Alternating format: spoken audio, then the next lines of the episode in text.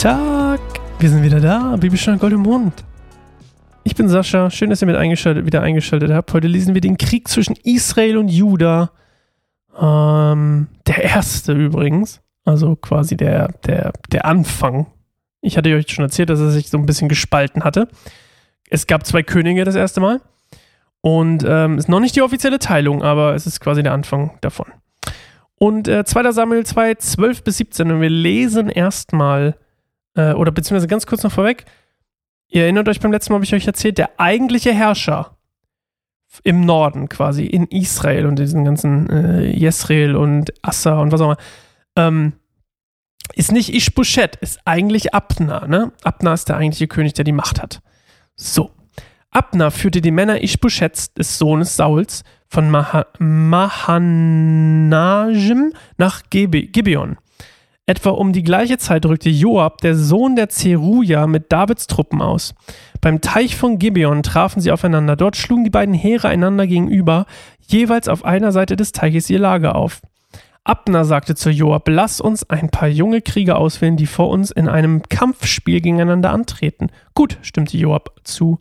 Jede Seite wählte ihre Männer aus, zwölf aus dem Stamm Benjamin für Ishbosheth, den Sohn Sauls, und zwölf für David. Jeder der Männer packte seinen Gegner an den Haaren und ließ ihm sein Schwert und stieß ihm sein Schwert in die Seite, so dass alle starben. Seither nannte man diese Stelle bei Gibeon Helkat Hassurim. Das heißt übrigens übersetzt Feld der Dolche. Danach stürzten sich die beiden Heere in, einem erbitterten, in einen erbitterten Kampf. Abner und die Männer Israels wurden aber von den Truppen Davids geschlagen. Also, eigentlich treffen die sich da am Teich und äh, wollen sozusagen ein Kampfspiel machen. Also, was ich gefunden habe in manchen Übersetzungen war ein Ringkampf, also einer ohne Waffen.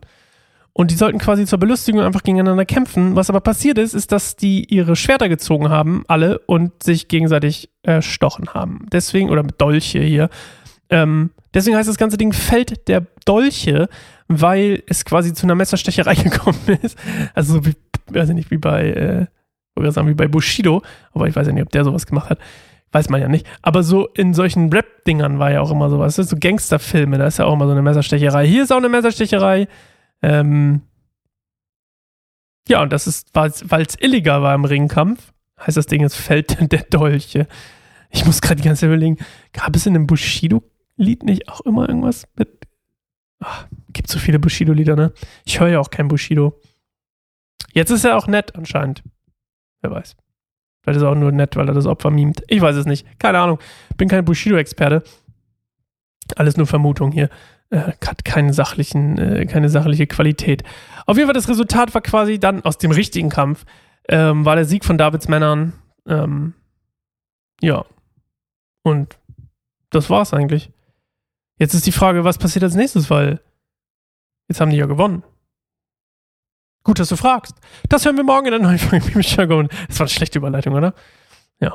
Anyway, okay, wir hören morgen weiter und äh, gucken, was passiert. Und ich freue mich schon auf euch. Bis dahin. Ciao.